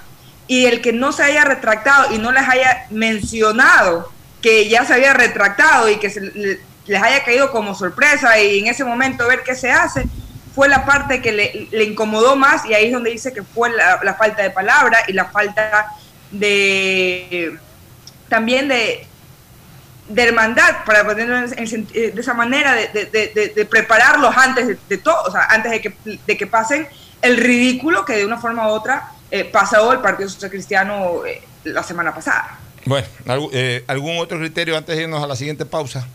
Gustavo. Solamente de decir que en la asamblea se, se dio lo que es normal que se pueda dar en un cuerpo legislativo. Todos conversaron con todos para tratar de llegar a acuerdos. Se llegó a un acuerdo por un lado, como se puede llegar por el otro. Lo importante es que se desentrabó el, el nudo este en el que estaban sumergidos y ahora, como decíamos, esperemos que todo sea por beneficio del país y no por intereses de todos. ¿Algún Antes de irnos a la pausa, quiero, quiero agregar algo que, que acaba de decir Fernando. Y yo creo que es muy importante que los ecuatorianos lo tengamos claro. Y es de que eh, va a haber momentos en el que el, el gobierno, el partido de gobierno, el partido Pachacútica, el partido de Izquierda Democrática, el partido del Partido Social Cristiano, van a tener que hablar con UNES. Porque la, la- la asamblea está muy dividida y se necesita de los votos para poder lograr algo. Y no se puede creer que cada vez que se va a trabajar un- eh, eh, en votación a algo, es porque se va a pedir una amnistía para el expresidente. Yo creo que ya tenemos que también madurar en lo político y entender un poco como ciudadanos de que, bueno, de la, de ya nos, nos han garantizado que la justicia va a ser independiente y lo que se haga en la asamblea va a ser por el bien del país y hay momentos en el que todos van a tener que hablar, en el que todos van a tener que llegar a acuerdos y ahí es eh, cuando vamos a crecer como país. Gustavo, ¿alguna opinión final sobre el tema? No, solamente para quedarnos con Rubén Blades, que nos gusta tanto. Decisiones. Cada día alguien pierde alguien gana. Ave María. Ave María, nos vamos a una recomendación comercial, volvemos. Auspician este programa. Aceites y lubricantes Gulf, el aceite de mayor tecnología en el mercado. Acaricia el motor de tu vehículo para que funcione como un verdadero Fórmula 1 con aceites y lubricantes Gulf. ¿Quieres estudiar, tener flexibilidad horaria y escoger tu futuro? En la Universidad Católica Santiago de Guayaquil trabajamos para el progreso en educación, ofreciendo cada día la mejor calidad y para ello estamos a un clic de distancia. Escoge la carrera de tu vocación. Puede ser marketing, administración de empresas, emprendimiento e innovación social, turismo, contabilidad y auditoría, trabajo social y también derecho.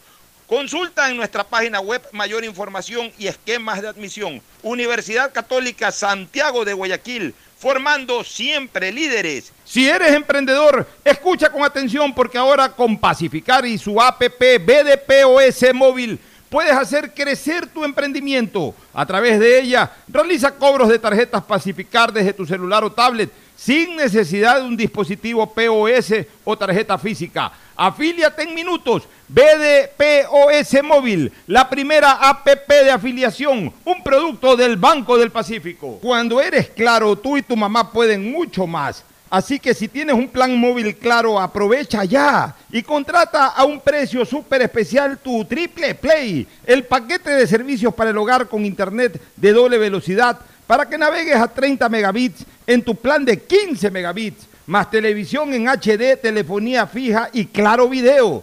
Todo por 36 dólares con 40 centavos, precio final. En Seguro Sucre, tu lugar seguro con sus nuevos planes Rueda Seguro, un seguro vehicular al alcance de todos. Vive Seguro, donde puedes asegurar tu patrimonio anticipándote a cualquier eventualidad. Futuro Seguro, en caso de accidentes te damos cobertura y en caso de muerte amparamos a tu familia. Seguro Agrícola cuenta con una amplia cobertura en la pérdida causada por eventos climáticos y biológicos, así como Mi Pyme Seguro, un seguro exclusivo para tu emprendimiento con una amplia y flexible cobertura a la medida de tus requerimientos. Seguro Sucre, tu lugar seguro. Contáctanos al 1-800 Sucre conmigo, 782732. El impulso que tu MIPYME necesita es presentado por la Corporación Financiera Nacional. Tendencias 2021, una feria virtual con expositores nacionales e internacionales que hablarán de temas relacionados a las micro, pequeñas y medianas empresas. Además encontrarás stands de emprendedores ecuatorianos. Podrás vivir esta experiencia el 12 y 13 de mayo, donde estés y sin costo. Inscríbete ahora en www.tendencias2021cfn.com. CFN, compromiso con el desarrollo. Sembramos futuro, el gobierno de todos. Estamos en la hora del pocho. Bueno, entramos a la última parte. Este, el presidente electo ayer ha mencionado a tres eh, nuevos miembros del gabinete, al ambientalista Gustavo Manrique, que es presidente de una conocida empresa ecológica, Zambito, que comparte en responsabilidad con mi buen amigo el negro Guarderas. Gustavo es una persona que ha dedicado buena parte de, toda, de, de su tiempo, de su vida, al menos en el ámbito profesional, justamente al tema ambiental. Y, y, esto es bueno porque va en la línea de lo que nosotros hemos estado exigiendo desde hace mucho tiempo, que los ministros sean especialistas en el área. Es decir, que no sean todólogos, sino gente especializada que contribuya con criterios y con decisiones a la decisión final que cada una de esas carteras tome el gobierno, porque al final de cuentas el presidente es el responsable de todo. Pero el presidente no es todólogo. El presidente sabrá más de economía, de finanzas, en otros casos de medicina, en otros casos de derecho, de leyes, si son abogados. Pero, pero el, país no solamente está inmerso en temas del derecho o en temas, en temas de salud, sino que el país tiene múltiples intereses y para eso hay una cartera de Estado que, que vigile, que supervise y que ayude a desarrollar cada uno de esos intereses nacionales. Y para ello también tienen que llegar personas especializadas en la materia, que no se vuelvan a repetir historias correístas, como la de que poetas y poetisas manejen el Ministerio de Defensa o manejen el Ministerio de Agricultura, cuando no han sembrado, como yo siempre digo, ni una mata en una, en una maceta. O en otros casos no han visto ni siquiera una pistola de juguete y sin embargo han sido ministros de defensa. Entonces, ese tipo de cosas, por suerte, ya, ya están acabando y nuevamente el gobierno entrante de Lazo está especializando las carteras de Estado. Así que, por lo menos Manrique es una persona especializada en el tema.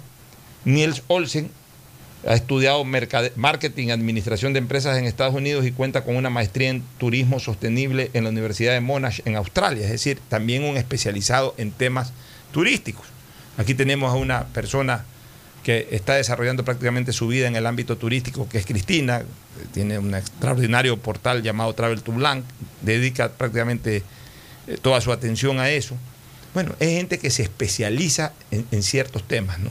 bien por, por, Olsen, que es casi de la edad de Cristina, es apenas mayor, tres o cuatro años, o sea, gente joven, gente que tiene ideas nuevas del turismo, gente que, además ha estudiado, gente que viene con ideas innovadoras con ideas importadas de países, y eso es bueno, o sea, traer también ideas de, de países más desarrollados turísticamente, en donde el turismo es una verdadera industria. Acá en el Ecuador tenemos todo, pero no podemos desarrollarla como industria. ¿Saben lo que es el Ecuador en el turismo? Es como esas industrias en donde hay todo el material para hacer o desarrollar lo que la línea de esa industria señala. Maquinarias, eh, locación, o sea, el lugar en donde, donde funciona la, la industria. Tiene absolutamente todo. Lo único que le falta es gente que la administre, gente que la ponga a operar. Es lo que pasa en el Ecuador. El Ecuador para, desarrollar una industria del turismo tiene lo, insumo, en insumo y en lo natural lo que no tiene ningún país del mundo. Es un país pequeño, en primer lugar, lo que lo hace fácil de desarrollarse turísticamente. Hay gente, la gente aquí puede estar de la costa al, al oriente en seis horas en carro. En seis horas en carro. O sea, de un extremo a otro. Tiene tres regiones más un archipiélago. Tiene los volcanes que quieras, tienes las playas que quieras, tienes las selvas que quieras, tienes las maravillas de Galápagos. Y sin embargo, a pesar de tener todo eso, no podemos desarrollar el Ecuador como una industria turística. No es justamente el turismo una de las principales fuentes de ingresos del Ecuador, cuando debería de ser no más allá de la segunda o tercera fuente de ingresos. Entonces, ojalá este chico Niels Olsen, que pertenece además a una familia agricultora, ganadera. A pesar de aquello, él destinó su trabajo justamente al tema turístico y desarrolló un proyecto importante como es el, de, la, el de la hacienda esta, la danesa, que es uno de los proyectos turísticos más importantes que hay en la costa. Y Viana Maino que es una distinguida abogada, una mujer especializada en temas de telecomunicaciones. Ella ha trabajado mucho tiempo en telecomunicaciones, ha trabajado en el Banco Interamericano, ha, ha, sido responsable de publicaciones en Ecuador del Banco Interamericano de Desarrollo, del Banco Mundial, ha formado parte de empresas de telecomunicaciones. Bueno, eh, conoce sobre temas de telecomunicaciones, va a tomar el Ministerio de Telecomunicaciones, es decir, personas jóvenes personas muy preparadas y además personas especializadas en el tema. Entonces, bajo esos perfiles, creo que tenemos un panorama alentador de cara a lo que será ya eh, el trabajo gubernamental de Lazo, a la espera, eso sí, de que se formalicen ciertos puestos eh, relacionados con el frente económico, por ejemplo, ya que se confirme quién va a ser el ministro de Comercio Exterior, quién va a ser también el ministro de Agricultura, que suena una agricultora Manavita, pero que todavía no se la ha confirmado.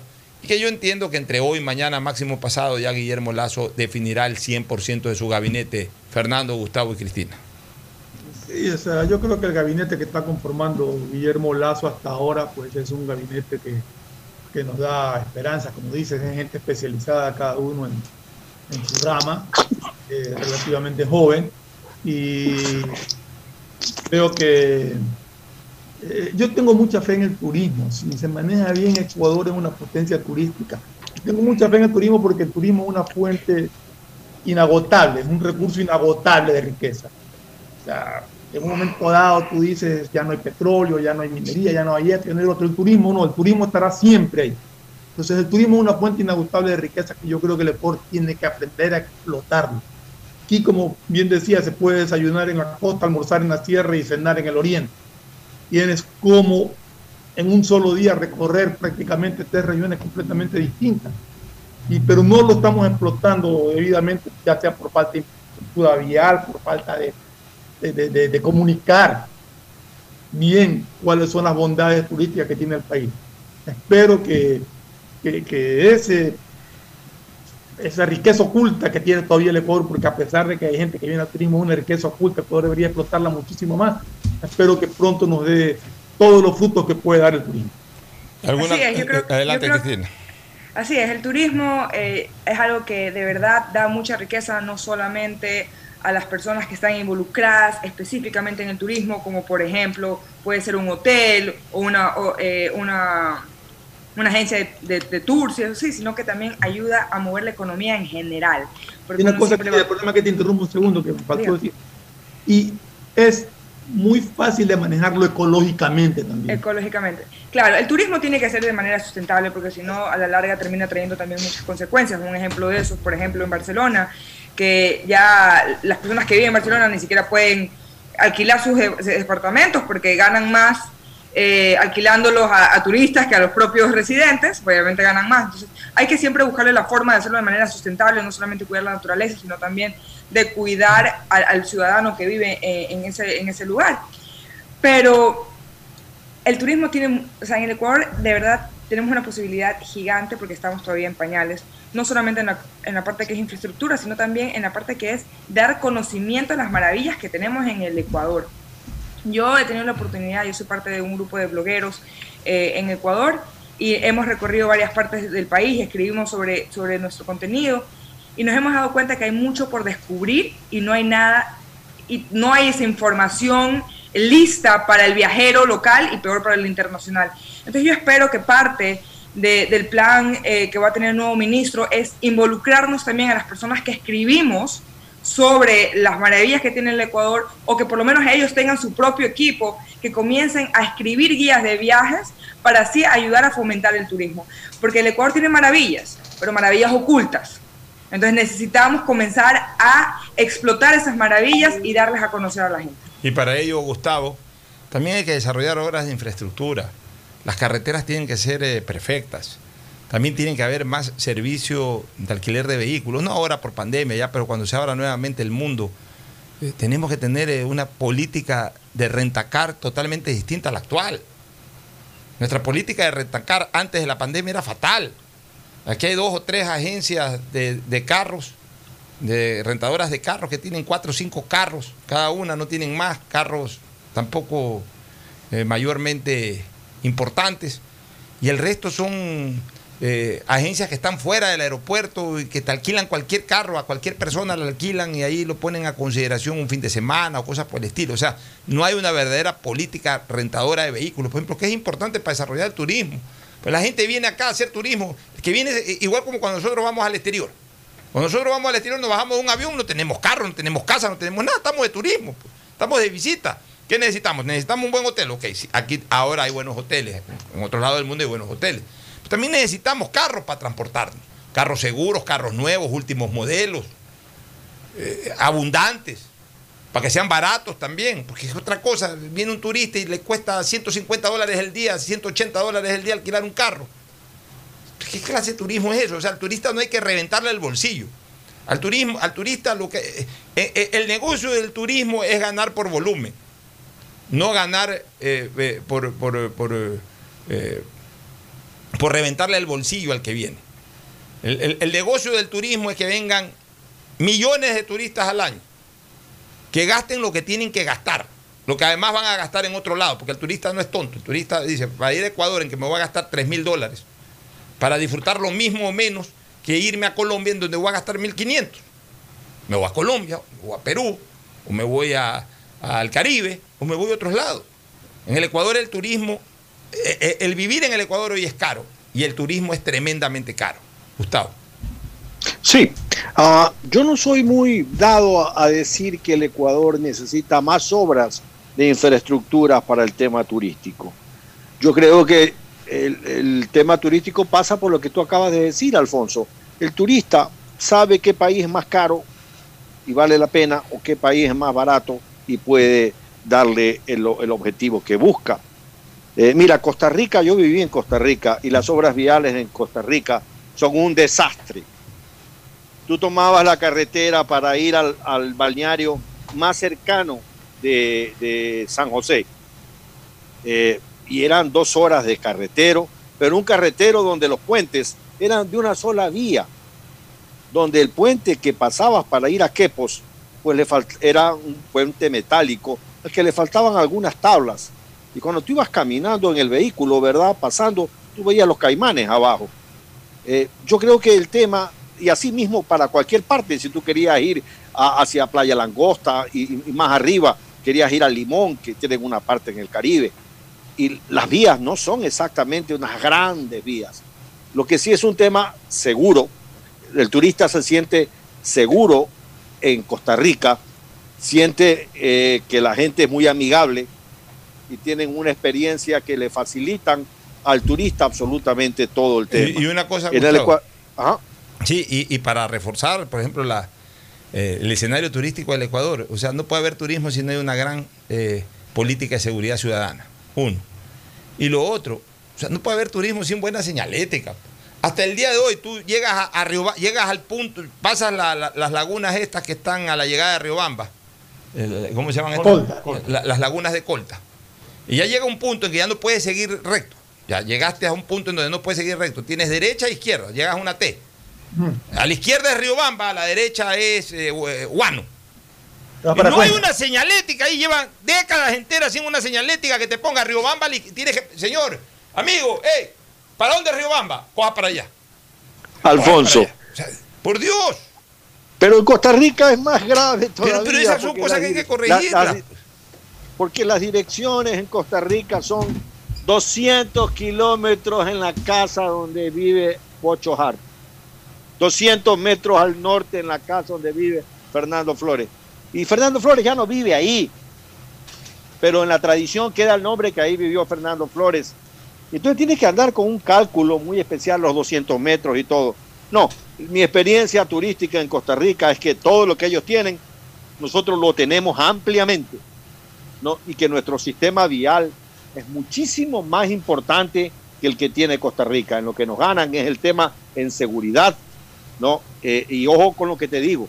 Tú entras a una armería de Costa Rica y me encantaba irlas a ver y parece que estuvieras en Texas. Todas las armas que tú podías comprar estaban ahí. Todas, todas, todas, todas, todas. Bueno, a ti que Yo te le gusta. preguntaba a, a mis amigos costarricenses, entre ellos a Javier Bernani Echandi, nieto del expresidente Echandi de Costa Rica, que tenía una colección de pistolas. Oye, ¿y esto? ¿Por qué hay tanta, tantas personas con armas en las manos aquí? Y no hay ningún problema.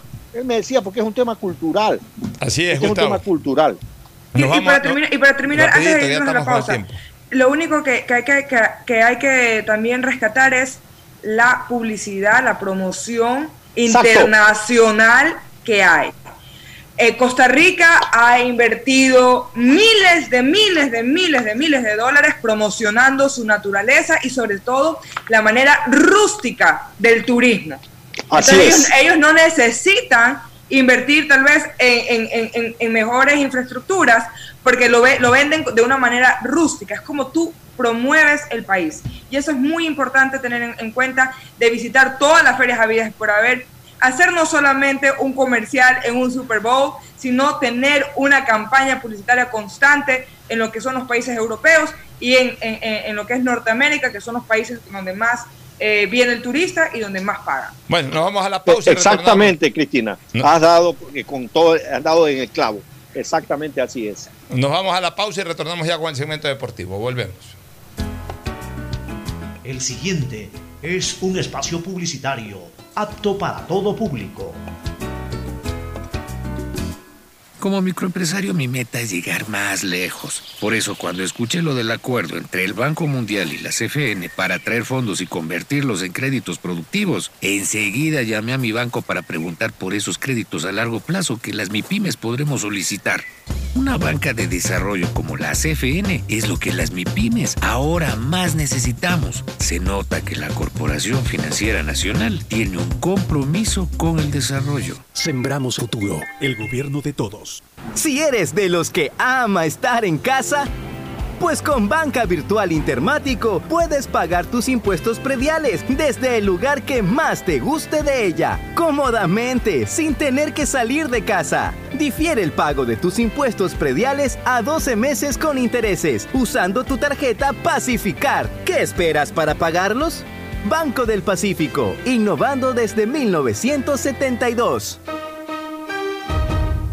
EMAPAC informa que están habilitados los canales de atención virtual 113 para celulares, WhatsApp 098-747-2917 y línea directa 1-800-003-003, donde la comunidad podrá reportar novedades durante el proceso constructivo de las obras de alcantarillado sanitario que se ejecutan en Valle de la Flor, Paraíso de la Flor, Ciudadela Rotaria y Norte de Inmaconza. Desde la Alcaldía de Guayaquil, Yemapac, trabajamos para mejorar la calidad de vida de todos los guayaquileños. Inicia tus aventuras en familia, sin preocupaciones, y convierte tu vehículo en el protagonista de recuerdos y momentos inolvidables. Te ofrecemos Rueda Seguro, pensando en tu bienestar y en el de toda tu familia. Seguro vehicular al alcance de todos. Llámanos al 1-800 Sucre conmigo, 782732 o contacta con tu broker de confianza. Seguro Sucre, tu lugar seguro. Cuando eres claro, tú y tu mamá pueden mucho más. Así que si tienes un plan móvil claro, aprovecha ya y contrata a un precio súper especial tu Triple Play, el paquete de servicios para el hogar con internet de doble velocidad para que navegues a 30 megabits en tu plan de 15 megabits, más televisión en HD, telefonía fija y claro video. Todo por 36 dólares con 40 centavos, precio final. Detrás de cada profesional hay una gran historia. Aprende, experimenta y crea la tuya. Estudia a distancia en la Universidad Católica Santiago de Guayaquil. Contamos con las carreras de marketing, administración de empresa, emprendimiento e innovación social, turismo, contabilidad y auditoría, trabajo social y derecho. Sistema de educación a distancia de la Universidad Católica Santiago de Guayaquil, formando líderes siempre. ¿Tuviste algún imprevisto y necesitas efectivo? Con tu tarjeta de crédito Pacificard, realiza avances de efectivo desde tu cajero automático más cercano o solicítalo vía web desde Banca Virtual Intermático y difiérelo hasta 36 meses con intereses. Conoce más ingresando a www.bancodelpacifico.com. Pacificard, historias que vivir. Banco del Pacífico. Como microempresario mi meta es llegar más lejos. Por eso cuando escuché lo del acuerdo entre el Banco Mundial y la CFN para traer fondos y convertirlos en créditos productivos, enseguida llamé a mi banco para preguntar por esos créditos a largo plazo que las MIPIMES podremos solicitar. Una banca de desarrollo como la CFN es lo que las MIPIMES ahora más necesitamos. Se nota que la Corporación Financiera Nacional tiene un compromiso con el desarrollo. Sembramos futuro, el gobierno de todos. Hay sonidos que es mejor nunca tener que escuchar.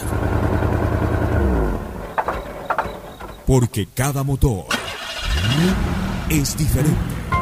Desde hace 104 años, lubricantes Gulf mantiene la más alta tecnología y calidad en línea de aceites para motores a diésel y gasolina. Está hecho con una fórmula especial para dar excelente protección a todo tipo de motores, evitando el desgaste prematuro de pistones, anillos y árbol de levas, ayudando a mantener limpio el motor y libre de depósitos que se forman por las altas o bajas temperaturas. Dele a su motor lo que se merece. Lubricantes Gulf, la más alta tecnología en lubricación. 104 años preservando la vida de su motor. Lubricantes Gulf. Gulf es más lubricante.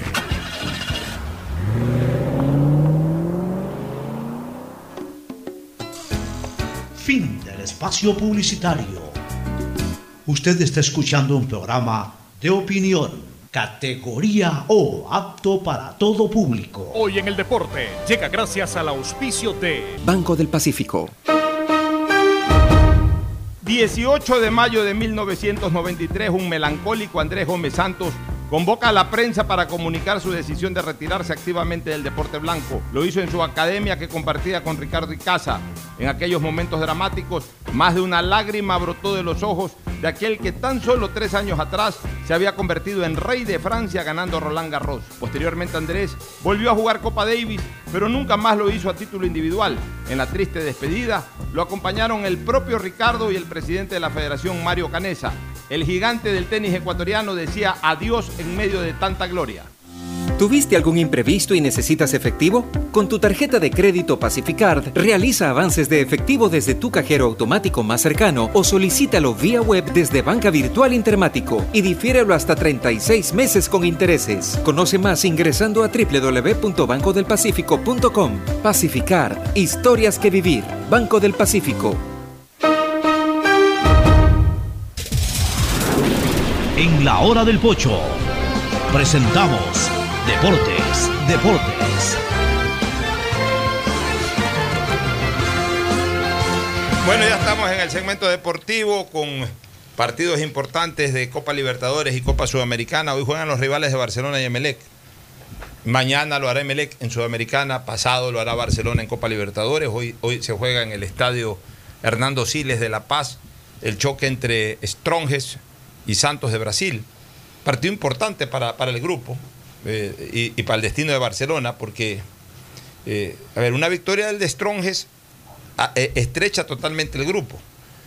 lo pone a Barcelona o lo mantiene a Barcelona todavía como puntero con nueve puntos y al resto de equipos todos con seis, si es que hoy día gana Stronges, a la espera del partido entre Barcelona y Boca, porque si Boca gana, entonces Boca pasaría a tener nueve puntos, igualaría al Barcelona y se quedarían Stronges y, y, el Santos con, con, seis puntos, si es que hoy día gana el Stronges, ya para en la última fecha incluso todavía llegar con posibilidades matemáticas, porque además los juegos son cruzados en la última fecha, es decir, el Stronges juega con, con Boca y Santos juega con Barcelona. O sea que podría en un momento determinado matemáticamente terminar los cuatro con nueve puntos. Un hecho que pocas veces se ha visto y que demuestra la paridad de lo que ha sido este grupo. Vuelvo a repetir, si es que hoy día gana el de Stronges en La Paz, que no es de extrañarse, pues todos sabemos que a los brasileños le tienen terror a jugar a los 3.700 y pico de metros de altura. Pero también puede haber un empate, y un empate, eh, de alguna manera también sería un resultado eh, extra, eh, extra participación del Barcelona, sería un resultado positivo para los amarillos, porque les permitiría, incluso perdiendo contra Boca en la última fecha, empatando en Guayaquil, clasificar por lo menos segundo. Pero también podría haber una victoria del Santos, y ahí sí, si que Barcelona no saca un buen resultado en Buenos Aires, le puede complicar eh, eh, a Barcelona el remate de la etapa, ¿no? Si es que, si que el Santos, por ejemplo, gana, eh, gana hoy en Bolivia, vendría con nueve puntos, salvo que Barcelona venga con 12, podría jugar incluso más tranquilo si que viene con 12, es decir, ganando en Buenos Aires, cosa que tampoco es fácil. Pero, pero ya con un Santos con nueve puntos y siendo su último rival, sí lo complicaría a Barcelona, más aún si es que el Barcelona al perder también origina de que Boca llega a los nueve y entonces llegarían a la última fecha los tres con nueve puntos y cualquier cosa puede pasar en la última fecha. Por eso es que es importante el partido de hoy en La Paz. Y también hoy juegan en, en eh, Brasil, si no me equivoco, eh, o, en, Córdoba. ¿Dónde eh, eh, en Brasil, sí. En Palmeiras. Brasil. Fabricio Pareja, buenos días. Sí, sí. Buenos, buenos, días, Pocho. Buenos días, Fernando. ¿En dónde juegan? Días, en Brasil. Palmeiras con Defensa y Justicia. No, no, no, no, no. Estoy hablando del partido de la Copa Sudamericana. Ah, la Copa Sudamericana de. Bragantino con Talleres de Córdoba. Ya lo voy a revisar ahorita. Revisa ahí dónde es el partido entre Bragantino y Talleres de Córdoba. Fernando, ¿tú sabes dónde es el partido entre Bragantino y Talleres? Tengo entendido que en Argentina. Ya. Eh, ¿Cuál es el que está eh, cerca del Emelec? Sí, este, en Argentina. Es en Argentina, ¿no? Sí. ¿Cómo está la tabla en, en Copa Sudamericana? Emelec está puntero, solo. Emelec está, está puntero, sí. En segundo puesto. Emelec está puntero Bragantino, con está... Bragantino con 6. Emelec, ¿cuántos puntos tiene? 7. Ya, Siete. segundo Bragantino con 6. Talleres con 5. Ya. Y Deportes Tolima con 3. Que se enfrentan. Hay, hay, un agravante en la Sudamericana que solamente clasifica uno. Uno, sí. uno ya, entonces, este, el, el, partido de hoy podría, podría dejar a un puntero temporal. Claro. Si es que gana el Bragantino sí, de visita, ¿cuántos puntos haría el Bragantino? Haría nueve. Nueve. Emelec siete. Pues si gana Talleres, ¿cuántos puntos haría Talleres? Ocho. Ocho, claro. Emelec siete. Y si hay un empate, Bragantino llegaría a siete y Talleres a seis. Claro. O sea que lo ideal para Emelec sería un empate entre, entre Talleres y Bragantino, ¿no? O asumir el riesgo de perder temporalmente la punta hasta que tengan que jugar el, el día de mañana su partido frente al equipo de Tolima. Claro. Emelec le toca la última, la última fecha con Talleres. Se hace un enfrentamiento, o sea que hasta cierto punto, si Talleres gana, pues si Emelec le, logra, logra vencer al Tolima, en la última fecha prácticamente estarían disputándose eh, con Talleres. El, o sea, ¿tú preferirías, tú preferirías que se vaya frenando el Bragantino. Sí, porque si recibes, si, lo recibes a Talleres acá, pues ya le ganaste allá, se supone que, que podrías manejar el partido. O sea, yo prefiero que, que se quede uno y pelearla con uno que estar con los dos pendientes de qué puede pasar. O sea, que gane hoy día Talleres. Diría yo que quizás... Que además el de menos puntaje tiene. El problema, el problema, a mí más me preocupa es lo de mañana de Melec. Porque está diezmado en su defensa y yo no sé cómo va a plantear eh, Ismael Rescalvo si volverá a línea de cuatro ante la ausencia de Leguizamón y de Sosa. Entonces me imagino que jugará con Mejía y, Vega de centrales y volverá a la línea de cuatro poniendo a Romario Caicedo y ahí sí no sé a quién por la izquierda porque esa banda izquierda a veces juega Gracia, otras veces ha jugado Carabalí, otras veces ha jugado Jackson Rodríguez. En todo caso, vamos a ver, ya es un eso es algo que tiene que resolver eh, Rescalvo hasta el partido mañana, que lo tiene que ganar, ya que está obligado a, ganar para mantener eh, viva sus esperanzas y viva su clasificación. Bueno, y hoy día jugará Universitario con Independiente lo hay a las 7 y media de la noche. Buen encuentro. Míreme el grupo de Independiente en cuanto a, las, posiciones, a, las posiciones de todos los equipos, a los puntajes. Eh, ese partido es también eh, interesante para ver si es que el Independiente, Independiente hace sus últimos esfuerzos. ¿no? ¿Cómo, está la tabla ahí? La tabla está Palmeiras con 12 puntos, Defensa y Justicia con 5. Que hoy día juegan a propósito en Brasil. Independiente con 4 y Universitario con 1. A ver, Palmeiras ¿cuántos? 12. 12. O sea, Palmeiras está clasificado. Palmeiras está clasificado y, primero. Ya, segundo pues. Defensa y Justicia con 5. Ya, la pelea está entre los otros. Eh, de hecho, eh, o sea, Palmeiras ha ganado los cuatro partidos. Sí. De hecho, faltan dos. Entonces quiere decir que así gane el que está segundo los dos partidos, 5 y 3, 8, 11. O sea, Palmeiras está clasificado y primero. Sí. Ya, en segundo lugar, este, este Defensa y Justicia con 5. Defensa y Justicia, el equipo en donde está eh, Sebastián, eh, el que acompañaba a Capitán, eh, y mi buen amigo José Ernesto Amador, médico ahí, el responsable de la parte médica. Con Palmeiras, ¿no? Juega exactamente. En tercer lugar. En tercer lugar está Independiente con 4 puntos. Ya, ¿Y en cuarto lugar? Y en cuarto lugar está Universitario con uno. Ya, o sea, si Independiente gana hoy día, hoy día el partido es en Quito, ¿no? Eh, no, eh, eh, juega de visitante Independiente. ¿Hoy día? Sí, hoy día. Ya juegan en Lima. Sí. Ya, sí, claro. ¿Dónde juega Talleres? ¿Dónde juega Palmeiras? ¿Dónde juegan Palmeiras con Palmeiras juega en Brasil.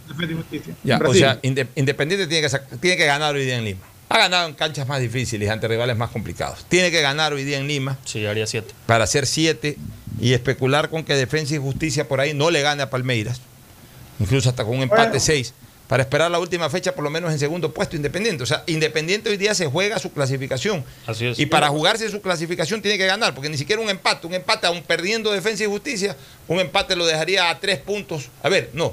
¿Cuántos puntos tiene este Independiente? Eh, cuatro. Y el otro cinco. Un empate hace cinco y, si Defensa y Justicia por lo menos empata, igual llegaría segundo en la, a, la última fecha. O sea que Independiente necesita ganar. Para estar tranquilo, Independiente necesita ganar. Si hoy día gana Independiente a Universitario, salvo que Defensa y Justicia le gane al Palmeiras, se podría decir de que sobre el cierre del grupo estaría dando un, un paso importantísimo para clasificar a la siguiente fase. Más o menos así está el panorama de la Copa Libertadores. Vamos a una recomendación comercial final auspician este programa. Aceites y lubricantes Gulf, el aceite de mayor tecnología en el mercado. Acaricia el motor de tu vehículo para que funcione como un verdadero Fórmula 1 con aceites y lubricantes Gulf. ¿Quieres estudiar, tener flexibilidad horaria y escoger tu futuro? En la Universidad Católica Santiago de Guayaquil trabajamos para el progreso en educación, ofreciendo cada día la mejor calidad y para ello estamos a un clic de distancia Escoge la carrera de tu vocación. Puede ser marketing, administración de empresas, emprendimiento e innovación social, turismo, contabilidad y auditoría, trabajo social y también derecho.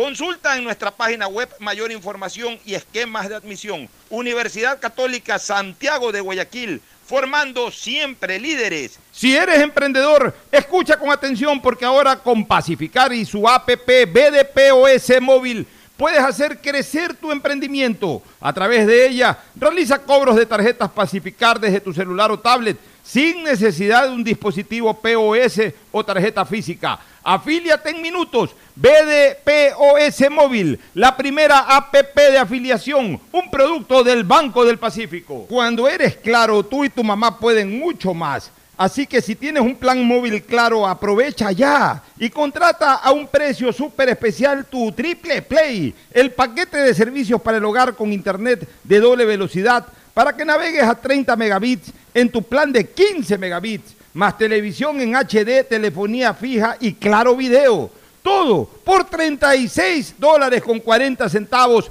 precio final. En Seguro Sucre, tu lugar seguro con sus nuevos planes Rueda Seguro, un seguro vehicular al alcance de todos. Vive Seguro, donde puedes asegurar tu patrimonio anticipándote a cualquier eventualidad. Futuro Seguro, en caso de accidentes te damos cobertura y en caso de muerte amparamos a tu familia. Seguro Agrícola cuenta con una amplia cobertura en la pérdida causada por eventos climáticos y biológicos, así como Mi Pyme Seguro, un seguro exclusivo para tu emprendimiento con una amplia y flexible cobertura a la medida de tus requerimientos. Seguro Sucre, tu lugar seguro. Contáctanos al 1-800 Sucre conmigo, 782732. El impulso que tu MIPYME necesita es presentado por la Corporación Financiera Nacional. Tendencias 2021, una feria virtual con expositores nacionales e internacionales que hablarán de temas relacionados a las micro, pequeñas y medianas empresas. Además encontrarás stands de emprendedores ecuatorianos. Podrás vivir esta experiencia el 12 y 13 de mayo, donde estés y sin costo. Inscríbete ahora en www.tendencias2021cfn.com. CFN, compromiso con el desarrollo. Sembramos futuro, el gobierno de todos. Estamos en la hora del pocho. Bueno, y recordemos rapidito la fecha, simplemente recordarla, la fecha de campeonato nacional desde el próximo día miércoles, eh, viernes, perdón. A ver, eh, el día el día viernes, espera un ratito que aquí tengo lo anotado. Ya, yo, yo se la doy por último, no hay problema. Aquí tengo la próxima fecha del campeonato nacional. Tenemos 9 de octubre Manta, Orense Universidad Modelo. Católica, sí, en el modelo de local de 9 de octubre. Orense Universidad Católica, Orense, Orense ganó ayer. ah. Oye, a No, ayer. propósito, ese triunfo de Orense lo sepulta en el último puesto a Guayaquil City. Guayaquil City, sí. Yo, yo, yo no, no- no entiendo eso, ¿no? Guayaquil City, salvo una etapa, que fue la segunda etapa del año pasado, siempre ha estado en los últimos puestos. Una vez hasta bajó de categoría y no lo dejaron bajar. Y no, y no hace cambios radicales en cuanto al manejo del club, del equipo, ¿no? Bueno, este, Independiente del Valle recibe a Guayaquil City encima de visitante. ¿Eso cuando? ¿El viernes también? Eh, El sábado. e- Este partido sería el sábado. El viernes juegan 9 de octubre en Manta en el modelo. El sábado juegan Orense Católica, luego Independiente del Valle Guayaquil City. Ojalá que Independi- Guayaquil City, que tanto le complica a los equipos de Guayaquil, le den una mano a los equipos de Guayaquil frenando a Independiente del Valle. ¿no? El sábado juega Muchurruna con Emelec. Este es un partidazo. Ese partido Porque Muchurruna está, sí, Muchurruna está, subiendo. está ahí en el cuarto puesto. Puede ser un freno para el Emelec o puede ser que definitivamente si Emelec gana ahí va viento en popa a, a- a rematar la etapa y Muchurruna ya quedaría fuera de toda opción. El domingo Aucas, bien- el domingo, bien difícil para Melec. el domingo Aucas Deportivo Cuenca, Delfín Liga de Quito y Barcelona que juega a las 7 de la noche en su estadio con el Olmedo. El lunes Macará Técnico Universitario, el Clásico Ambateño. Una buena oportunidad para Barcelona. MLE la tiene mucho más complicada que Barcelona en esta etapa. Una oportunidad en esta jornada. Es una oportunidad para que Barcelona retome la punta. Pero si MLE gana, entonces ahí sí se anota como candidato fijo eh, a ser la primera opción de, de clasificar a la final. Gracias por su sintonía. Este programa fue auspiciado por Aceites y Lubricantes Gulf, el aceite de mayor tecnología en el mercado. Cuando eres claro, tú y tu mamá pueden mucho más. Aprovecha ya y contrata a un precio súper especial tu Triple Play, el paquete de servicios para el hogar con internet de doble velocidad. Con claro, siempre más. Universidad Católica Santiago de Guayaquil y su plan de educación a distancia. Formando siempre líderes. Empieza el año al día con los prediales, fácil, rápido y sin salir de casa con la banca virtual Intermático del Banco del Pacífico. Difiérelo a 12 meses con intereses usando tu tarjeta de crédito Pacificar. Banco del Pacífico innovando desde 1972. Seguro Sucre, tu lugar seguro con sus nuevos planes. Rueda seguro para tu carro, vive seguro para tu casa, mi pyme seguro para tu emprendimiento, seguro agrícola para tu producción en el campo y futuro seguro para velar por el futuro de tu familia. El impulso que tu MIPYME necesita es presentado por la Corporación Financiera Nacional.